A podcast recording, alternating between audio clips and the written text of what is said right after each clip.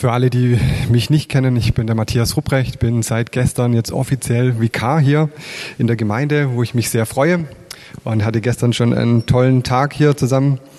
Ähm, und ja, freue mich, dass ich jetzt hier sein darf, dass wir zusammen den Karfreitag feiern dürfen. Und ja, wie es Thomas schon gesagt hat, mir ging das auch so letztes Jahr durch den Kopf. Das war so plötzlich dieser Karfreitag. Alle Kirchen waren geschlossen und ja, so ein richtiger Tiefpunkt. Ähm, ja, kein Gottesdienst. Natürlich haben viele es geschafft, kurzfristig auf Livestream umzuschalten. Viele Gottesdienste waren dann am PC möglich anzuschauen. Und so möchte ich auch einsteigen. Wir sind ja mitten in der ähm, Predigtreihe vom Römerbrief und heute ist das Kapitel 6 dran. Und ich habe mich auch in der Vorbereitung kurz gefragt, okay, ähm, was hat das mit Karfreitag zu tun? Aber ich sehe schon, ähm, es passt sehr gut hinein. Es geht um Karfreitag, es geht um den Tod Jesu und ja, für viele damals vielleicht ein Tiefpunkt. Viele Menschen, die ja Jesus nachgefolgt sind, seine Jünger, war es vielleicht ein Moment, der seltsam war, den sie nicht verstanden haben. Der große Messias, vor ein paar Tagen ist er noch nach Jerusalem eingeritten, wurde noch bejubelt und auf einmal war Jesus tot. Und ich weiß nicht, vielleicht habt ihr auch im Moment einen Tiefpunkt, was die Corona-Krise angeht, Dinge, ja, die euch entmutigen, die euch vielleicht keine Perspektive geben. Mir so ein ähm, eine Sache eingefallen ähm, in der Vorbereitung und natürlich Wer im Dezember da war, weiß, dass ich FC Bayern-Fan bin, genau. Und ich musste mich erinnern an ähm, die Zeit, wo ich mit Christian meine Ausbildung gemacht habe äh, auf dem NTT. Da war er, ähm, hat es Aus, äh, war Ausbilder mit Frank Döppert ähm, von Eichwald.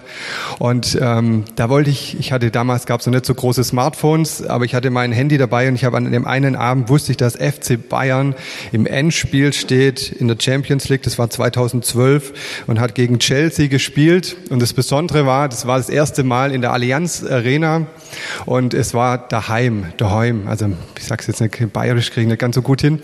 Ähm, und sie haben sich halt gefreut, ein Endspiel bei ihnen zu Hause.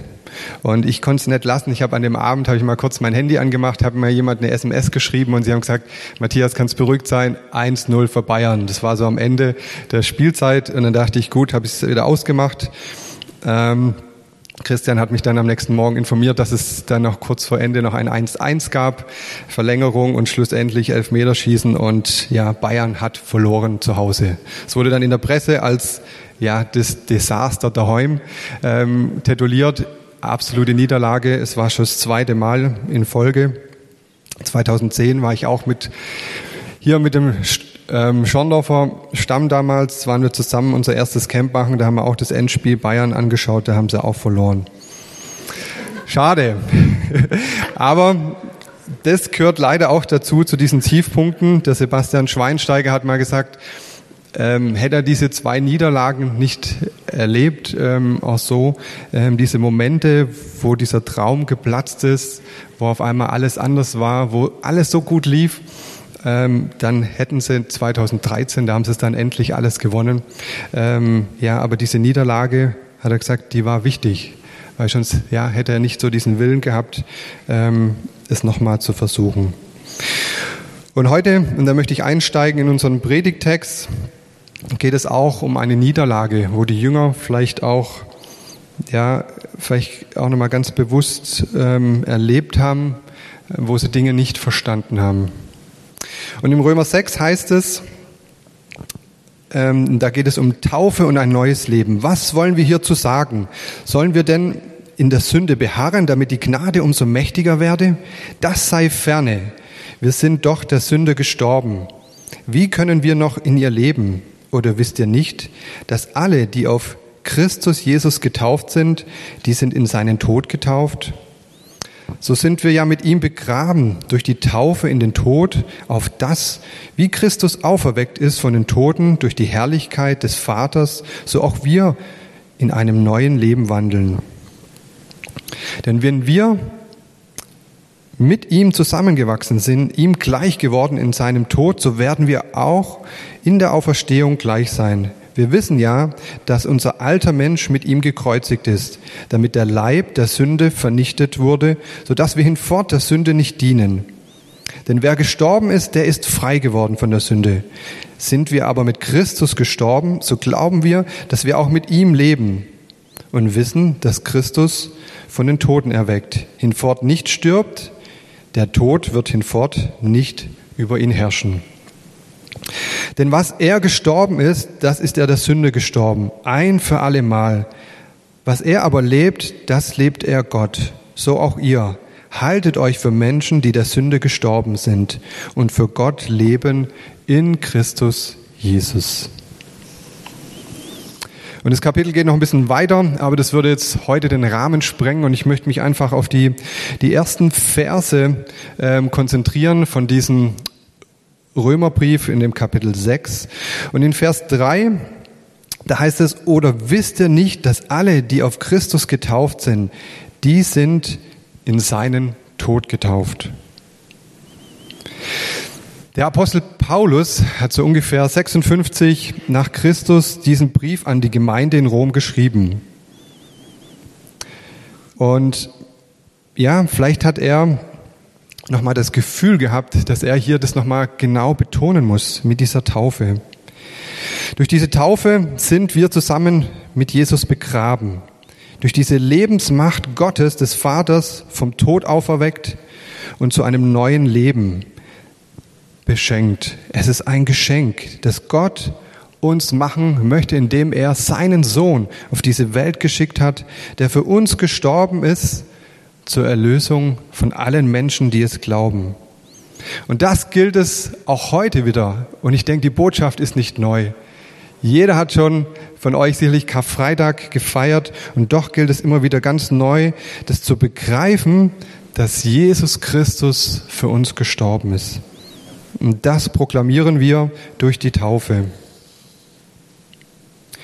In Vers 4 heißt es, so sind wir ja mit ihm begraben durch die Taufe in den Tod. Und ich habe für mich nochmal so in der Vorbereitung gemerkt, ja, was bedeutet Taufe? Und Taufe ist für mich eigentlich mein Todesschein. Und zwar die Sünde, die mit Jesus gestorben ist, indem ich mich auch ganz persönlich habe taufen lassen, ist das mein Todesschein, ja, dass ich der Sünde gestorben bin, dass ein neues Leben entstanden ist. Und vermutlich hat der Paulus das Gefühl gehabt, deswegen hat er an diese Römer auch geschrieben und hat nochmal so ganz diese Bedeutung klar gemacht, dass es darum geht, wenn wir ja, uns taufen lassen, dass es darum auch geht, dass wir genau wie Christus gestorben und begraben ist, so sind wir auch der Sünde gestorben. Taufe bedeutet ein neues Leben beginnen, vielleicht auch Gewohntes hinter sich zu lassen. Für mich ist es ja ein erlebbares und sichtbares Zeichen. Und auch damals, die, die ersten Jünger, die haben das ja wirklich live miterleben dürfen. Sie haben es nicht nur gesehen, sie haben es erlebt, sie waren Teil von dieser Sache. Und auch die Juden, die ich nochmal so in der Vorbereitung vor Augen hatte, auch sie haben das alles erlebt, vielleicht die, wo das vielleicht nicht verstanden haben. Und doch war es offenbar, es war sichtbar und erlebbar. Und genauso sichtbar und erlebbar ist es auch, wenn wir uns wieder an die Taufe erinnern. Vielleicht an eure persönliche Taufe. Ich weiß nicht, ob hier alle getauft sind oder ob ihr noch am Überlegen seid. Aber da haben wir das nochmal ganz bewusst auch selber erleben dürfen, was es bedeutet, ja, getauft zu sein und auf ein neues Leben mit Jesus, ja, praktisch diese Entscheidung, dieses Ja zu geben. Eine Taufe verändert alles, auch damals das bedeutet, dass man ja, sich einer neuen Gemeinschaft angeschlossen hat, eine neue Religion. Die Christen zur damaligen Zeit war was völlig Neues. Und es geht darum, ja, dass wir in dieser Taufe, und darum geht es auch in diesem Gestorbensein, dass wir sozusagen in diesem Zweiergrab mit ja, mit Jesus auch ähm, sozusagen begraben sind, so dieses Symbolische, aber es ist nicht eine Sache so beim Begräbnis, ja, wo es eine Verwesung gibt, weil Jesus ist lebendig, er ist nicht gestorben, sondern das Grab in Jerusalem ist leer. Und deswegen haben wir auch, wenn wir mit Jesus begraben sind, ja, keine Verwesung oder ja, sind tot, sondern wir haben eine Verheißung, eine Verheißung, dass wir leben dürfen, was wir natürlich an Ostern nochmal ganz bewusst feiern und auch in dieser Taufe feiern, dass wir genauso, wie wir mit Jesus gestorben sind, auch mit ihm diese Auferstehung erleben dürfen, dass wir zum Leben, ja, wie soll man sagen, zum Leben ähm, ja auch diese, diese Verheißung zum Leben haben. Neues Leben, ewiges Leben. Und was interessant ist, zu, zu diesen Leuten, die damals an Karfreitag, wo diese vier Tage auch gewesen sind, und da hat mich ähm, auch ähm, in der Vorbereitung ähm, hatte ich schon mal gelesen, und zwar Roger Libby ist ein, ein ja, Pfarrer oder ja, ein, ein, ja, ein Pfarrer, ein Pastor, ähm, der auch an der Bibelschule lehrt und der ähm, nochmal so ganz bewusst es auch aufgearbeitet hat, was ist passiert in diesen vier Tagen in Jerusalem. Was haben die Juden damals erlebt? Und in den vier Evangelien ist es sehr interessant, dass ein Drittel ungefähr darum geht, was so in dieser letzten Woche passiert ist, wo Jesus gestorben ist. Das ist ein großer Schwerpunkt in diesen vier Evangelium, vor allem auch in Markus, ein großer Teil, wo wir das nachlesen konnten. Im babylonischen Talmud ähm, wird es nochmal festgehalten, was auch in dem Tempel an Psalmen gebetet worden ist, gerade in dieser Passazeit, wo dieses Opferlamm zusammen gefeiert worden ist. Und auch wurde gesungen. Diese diese ähm, Psalmen wurden da gesungen und es wurde aus der Schöpfungsgeschichte aus 1. Mose 1 und 2 vorgelesen. Und das hat mich nochmal sehr bewegt, ähm, einfach zu sehen, was für eine großartige rote Linie wir einfach erleben dürfen, wenn wir Gottes Wort lesen und was auch die Juden damals zusammen erleben durften. In 2. Mose 12, Vers 6 geht es darum, dass vier Tage vorher dieses Passalam ausgewählt werden sollte. Und es wurde dann in die Familie genommen. Es sollte makellos sein. Es sollte wirklich das allerbeste Lamm sein. Und wer schon mal so ein kleines süßes Lamm gesehen hat, die sind echt süß. Also vor allem für Kinder. Ich weiß nicht, wir Erwachsene, wir weiß nicht, ob wir da auch immer so begeistert sind. Aber es war so am Palmsonntag, also vier Tage vorher, wurde dieses Lamm ausgewählt, in die Familie aufgenommen und wurde dann ja sozusagen geschlachtet. Und ich habe das wieder vor einigen Tagen erleben dürfen, oder sind, drei Wochen sind schon her, ist unser Hase, äh, oder wir haben zwei Hasen, einer ist leider gestorben. Und wenn so ein Tier, gerade bei Kindern zu Hause stirbt, da blutet das Herz. Und da gab es viele Tränen. Und ähm, ich habe mir vorgestellt, wenn man so vier Tage mit so einem kleinen Lamm kuschelt und es zu Hause nochmal ausgesondert hat und dann nach vier Tagen wird es geschlachtet, dann wird es gegessen. Das ist so ähnlich, wie man den Kindern einen Hasen braten, der eigene Hase, wenn der gestorben ist, braten sagen würde, äh, das wäre ziemlich hart. Aber es macht deutlich ja, dass dieses Passalam, dieses Lamm, ja geschlachtet worden ist und ähm, ja die ganze Familie mit reingenommen worden ist. Auch Leute, die nicht genug hatten oder vielleicht kein Lamm zur Verfügung, sollten eingeladen werden. Das war zur damaligen Zeit, wo Jesus gestorben ist, ja weiterhin ein fester Bestandteil des Passafest, dass das Lamm Gottes sterben musste. Und wie krass ist diese Botschaft, wo wir uns daran erinnern, dass Jesus für mich und für dich gestorben ist. Auch an Karfreitag. Und sie haben das gefeiert, sie haben das erleben dürfen und ganz plastisch die Leute vor Ort, aber natürlich auch seine Jünger. Und ein Psalm, den möchte ich, der, der praktisch an Karfreitag gelesen worden ist, ist der Psalm 93. Da heißt es, der Herr ist König. Der Herr ist König und herrlich gekleidet. Der Herr ist gekleidet und umgürtet mit Kraft. Fest steht der Erdkreis, dass er nicht wankt. Von Anbeginn steht dein Thron fest. Du bist ewig. Herr, die Fluten erheben, die Fluten erheben die Stimme, die Fluten erheben ihre Brausen. Mächtiger als das Tosen großer Wasser, mächtiger als die Wellen des Meeres ist der Herr in der Höhe. Deine Zeugnisse sind wahrhaftig und gewiss. Heiligkeit und Zierde deines Hauses, Herr, für alle Zeit. Und das war dieser Psalm, der gelesen oder vor allem wahrscheinlich gesungen worden ist, wo es darum geht, da war eine Menschenmenge, da war ein Mob da, ein Brausen, die ihre Stimme erhoben haben, Jesus muss sterben. Und es waren nicht nur ein paar Menschen, sondern es war viele. Und trotzdem, dieser Psalm drückt es aus, der Herr ist der König. Und er wird nicht wanken, er ist der Herr über alle Zeiten. Und das dürfen wir auch ganz bewusst auch heute nochmal so reinnehmen. Es ist natürlich ein trauriger Tag, dieser Karfreitag, dass Jesus gestorben ist, aber es ist auch ein riesen, riesen Geschenk an dich und mich, ja, dass Jesus für unsere Sünden gestorben ist. Und in dieser Taufe steckt ja noch viel mehr drin als dieses Begräbnis oder dieser Tod, dieses alte Leben. Da geht es auch um die Zusicherung, ja, dieser Sündenvergebung, ähm, dass wir Christus anziehen, ja, dass wir erben, dass wir eine neue Identität haben dass wir in einen Leib reingetauft sind. Wenn wir getauft sind, dann sind wir in einer großen Familie hineingetauft.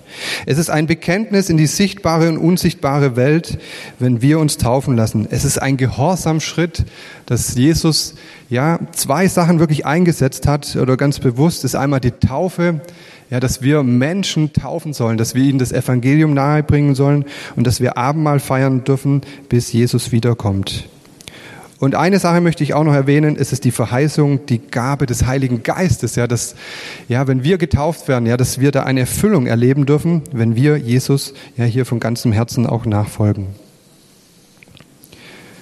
Und das Besondere an der Taufe habe ich nochmal gemerkt, Jesus hat ein Beispiel gegeben. Er selber hat sich taufen lassen, was auch im Matthäus Evangelium Kapitel 3 nachzulesen ist. Er ist mit gutem Beispiel vorangegangen. Jesus, das Geschenk an dich, das Lamm Gottes. Aber es ist nicht nur dieses Begrabensein, dieses Sterben mit Jesus, sondern genauso wie uns dieser Römertext hier sagt, in diesem Vers 3 und 4, geht es auch weiter in ähm, Vers 4 und 5, so auch wir in einem neuen Leben wandeln, denn wenn wir in ihm zusammengewachsen sind, ihm gleich geworden in seinem Tod, so werden wir ihm auch in der Auferstehung gleich sein. Es ist eine Verbindung. Also es bedeutet, wir werden nicht nur sterben, sondern, also unsere Sünde, unser alter Mensch, sondern wir werden auch auferstehen. Und ich habe mich so gefragt, natürlich, wenn man das jetzt mit ähm, Jesus vergleicht, ja, äh, nach seiner Auferstehung, so ist es ja bei uns nicht. Ja, wir, wir, wir sind jetzt auch einmal kurz abgebeamt in den Himmel ähm, und ähm, erleben das auch so wie Jesus, aber wir haben noch einen Auftrag auf dieser Erde. Und ich glaube, der ist wichtig, dass wir Zeugen sind. Und das ähm, kommt hier auch im Römerbrief nochmal raus, dass wir diese Botschaft, die der Paulus hier auch an diese Römer weitergibt, dass wir die weitertragen, dass wir diese gute Botschaft weitergeben, dass es darum geht, das Evangelium weiterzutragen, dass wir Menschen ja, das Evangelium nahebringen. Und da bedeutet es auch, auch wenn wir das erleben, dass unsere Schuld vergeben ist, dass wir frei sind von Schuld, wissen wir ganz ehrlich, dass wir alle immer wieder auch noch ja schuldig werden aneinander, dass wir ja unsere Füße noch schmutzig machen und dass wir immer wieder diese Fußwaschung brauchen, dass Jesus auch da, wo wir vielleicht ungerecht gegen andere sind, vielleicht auch in der Gemeinschaft, in der Gemeinde, dass wir immer wieder noch die Vergebung ja von Gott brauchen, aber wir haben eine neue. Jesus ist für uns gestorben und deswegen haben wir auch das Leben, das er uns schenkt durch die Taufe. Es geht darum, dieses Vertrauen in Gott zu setzen. Auch an Karfreitag, dass wir ihm vertrauen, dass er, und was dieses Wasser auch symbolisiert, ja, dass wir dieses alte Leben wirklich ertränken und zu neuem Leben, dass es Leben und Tod ist. Dieser Tod vom alten Menschen, aber auch das Leben. Und natürlich das Leben hier ist auch begrenzt, aber wir haben eine Hoffnung, wir haben ein Vertrauen, dass wir ewiges Leben haben. Gott schenkt Leben. Ein Pastor hat mir mal gesagt, manchmal wenn er tauft und wenn er weiß, da hat jemand viel, äh, sag mal, äh, eine, sag mal, viel Schuld auf sich geladen, dann lässt er sie manchmal so ein, zwei Sekunden länger drunter, dass sie nochmal so richtig spüren, ähm, ja, dass jetzt was Neues anfängt, dass das alte Leben wirklich da drunter ist, genau. Und da musste ich lachen. Ich denke, für den, der äh, untergetaucht ist, ist es wahrscheinlich nicht ganz so lustig. Aber es geht wirklich, das nochmal zu erleben. Und das finde ich auch bei der Taufe, so habe ich es zumindest auch erlebt, ähm, das ganz so bewusst als ein erlebbares und sichtbares Zeichen für mich auch nochmal machen, dass ich jetzt Jesus nachfolgen möchte und dass was Neues beginnt. Und das ist diese Botschaft, sage ich mal, auch von, ähm, ja, von ähm, Karfreitag, dass wir diese Botschaft weitergeben dürfen. Und das haben die ersten Jünger sehr beeindruckend getan. Sie haben diese Botschaft, sie haben es verstanden, sie haben es weitergetragen. In der Apostelgeschichte kann man da ja viel davon lesen, dass sie sich aufgemacht haben und ja überall Gottes Botschaft weitergegeben haben. Explizit Paulus, der wirklich keine Mühe gescheut hat und den es sehr viel gekostet hat und der bewusst natürlich auch nochmal eine Berufung da bekommen hat, wirklich an die Enden der Welt zu gehen für die damaligen Verhältnisse, was er zu Fuß leisten konnte und Gottes Botschaft weitergegeben hat, dass er die Menschen gelehrt hat, dass er getauft hat, dass er Leute in, ja, in Bekanntschaft mit diesem lebendigen Gott gebracht hat. Und ein Beispiel, was mir sehr so immer im Kopf ist, ja, der Philippus, der so, ja, diesen Kämmerer ja auch getauft hat, wo er ihm so die ganze Schrift nochmal auch so erklärt hat, wo er ihn mit hineingenommen hat und ja, dann diese Entscheidung kam, ja, ich will mich taufen lassen und es dann so ganz ja, kurzfristig, sag ich mal, äh, er hat es verstanden, kapiert, es ist ins Herz gefallen und hat gesagt, ja, was hindert's mich, noch mich taufen zu lassen? Und da möchte ich dich auch herausfordern, vielleicht sind heute Morgen Leute da oder vielleicht auch hinterm Bildschirm, die haben diese Entscheidung bis jetzt vor sich hingeschoben. Und da möchte ich dich äh, ermutigen, geh den nächsten Schritt. Mach ganze Sache mit Gott und wenn es heute darum geht, ja, Jesus Christus ist für dich gestorben, dann nimm dieses Geschenk an und triff diese Entscheidung und ja, entscheide dich für Jesus Christus, der alles gegeben hat. Und es geht darum, auch vielleicht wir, die wir vielleicht schon getauft sind, wir haben den Auftrag, andere Menschen mit dem Evangelium ja, zu erreichen, ihnen diese gute Botschaft und wir haben vorhin schon beim Eingang das gesehen, dass viele letztes Jahr an Ostern die Botschaft, also bei uns in Weinstadt war überall, der Herr ist auferstanden an Ostern geschrieben. Diese Botschaft mit Kreide hinauszurufen bei deinen Nachbarn, ja, dass wir die Gelegenheiten, die uns Gott schenkt, wirklich auch nutzen, um ihm seine Botschaft ähm, ja, nicht ruhen zu lassen, sondern dass wir sie freudenvoll wirklich weitergeben. Und da ist Ostern, wenn wir jetzt auch so vor Karfreitag stehen, eine gute Möglichkeit. Und zum Schluss möchte ich einfach nochmal, ich habe so für mich nochmal zusammengefasst, so diese gute Botschaft. Ähm, ja, manchmal ist es ja gar nicht so einfach, wenn einen jemand fragt, okay, ähm, ja, was ist denn die Botschaft, an was glaubst du? Gott sendet seinen Sohn aus Liebe zu uns in die Welt. Der Gott wird Mensch, wahrer Mensch und wahrer Gott, lebt ein perfektes Leben, erfüllt das komplette Gesetz, stirbt am Kreuz, an der Stelle von Sündern, freiwillig. Er trägt den kompletten Zorn, Gericht Gottes für alle, die an ihn glauben, vergibt alle ihre Sünden, steht von den Toten auf, triumphiert über Tod, Hölle und Satan, fährt in den Himmel auf, regiert mit Macht aus der Höhe, wird wiederkommen, gibt ewiges Leben und wird alle von den Toten auferwecken, alle, die an ihn glauben. Es gibt keine bessere Nachricht. Amen.